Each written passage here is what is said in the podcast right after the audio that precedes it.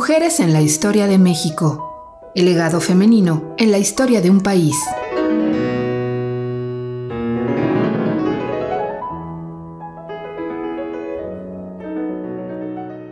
Nahuiolin. Carmen Mondragón, conocida como Nahuiolin, musa, pintora y poeta, nació en 1893 en la Ciudad de México en el seno de una familia acaudalada del porfiriato, de ambiente tradicional y militar. Durante su infancia, sus padres se mudaron a Francia, donde cursó la educación básica y tuvo su primera introducción al mundo del arte. Intensa desde entonces, a los 10 años escribió, Soy una llama que se devora a sí misma y que no se puede apagar.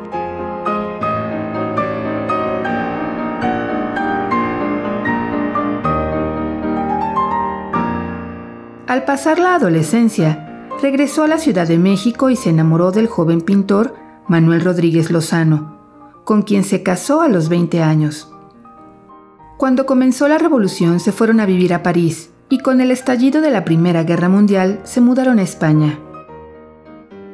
El tormentoso matrimonio estuvo signado por peleas y por la muerte de su único hijo, cuando todavía era un bebé. En 1921 volvieron a México y a pesar de que la familia de Carmen se oponía rotundamente, se divorciaron. Ella tenía 28 años y se distinguía por sus inquietudes en la pintura, la literatura, su temperamento desequilibrado y su volcánica sexualidad. Entonces entró en contacto con la élite cultural del país, compartiendo largas veladas con artistas como Tina Modotti, Antonieta Rivas Mercado, Frida Kahlo, Diego Rivera, Siqueiros y Orozco.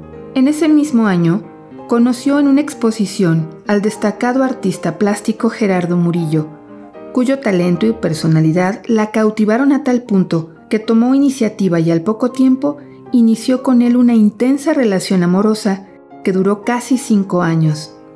Tiempo atrás, Murillo se había cambiado su nombre por el de Dr. Atl, agua en náhuatl, y, siguiendo esa pauta, rebautizó a su amante como Nahuiolin, que es la fecha del calendario azteca en que se renuevan los ciclos del cosmos.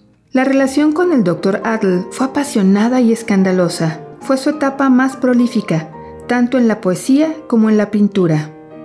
Su estilo naif recreaba imágenes típicas del mosaico cultural de México de aquel entonces, además de una marcada recurrencia a sí misma y sus rotundos ojos verdes.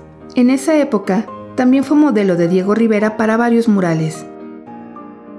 Después del Dr. Adl, siguió en su historia de amores el pintor y caricaturista Carlos Santoyo.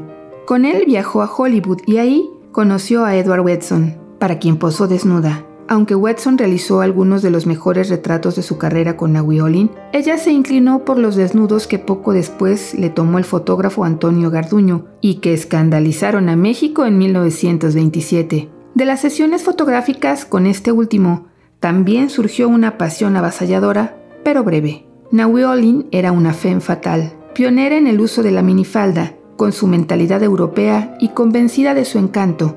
Muchas veces rompió reglas y desafió a las buenas costumbres de la sociedad mexicana de los años 20.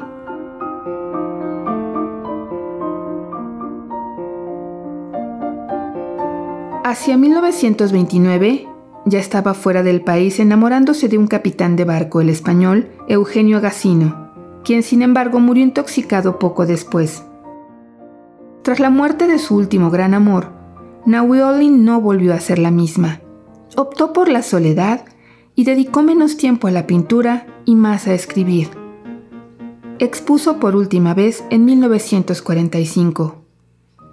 En los últimos años de su vida, Vivió con gatos en una casa heredada por sus padres, desempeñándose como maestra de pintura en una escuela primaria y sostenida apenas por una beca que recibía de Bellas Artes. Andaba por la calle convertida en un personaje triste para todos, menos para ella, que seguía orgullosa de su cuerpo y su pasado, hasta su muerte en el año de 1978. Carmen Mondragón, Nahuiolín.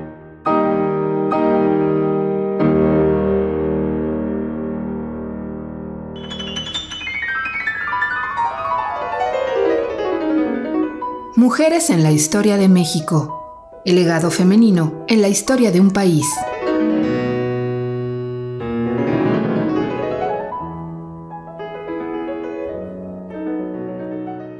Esta serie está basada en el libro de Alina Mosurrutia, 101 Mujeres en la Historia de México.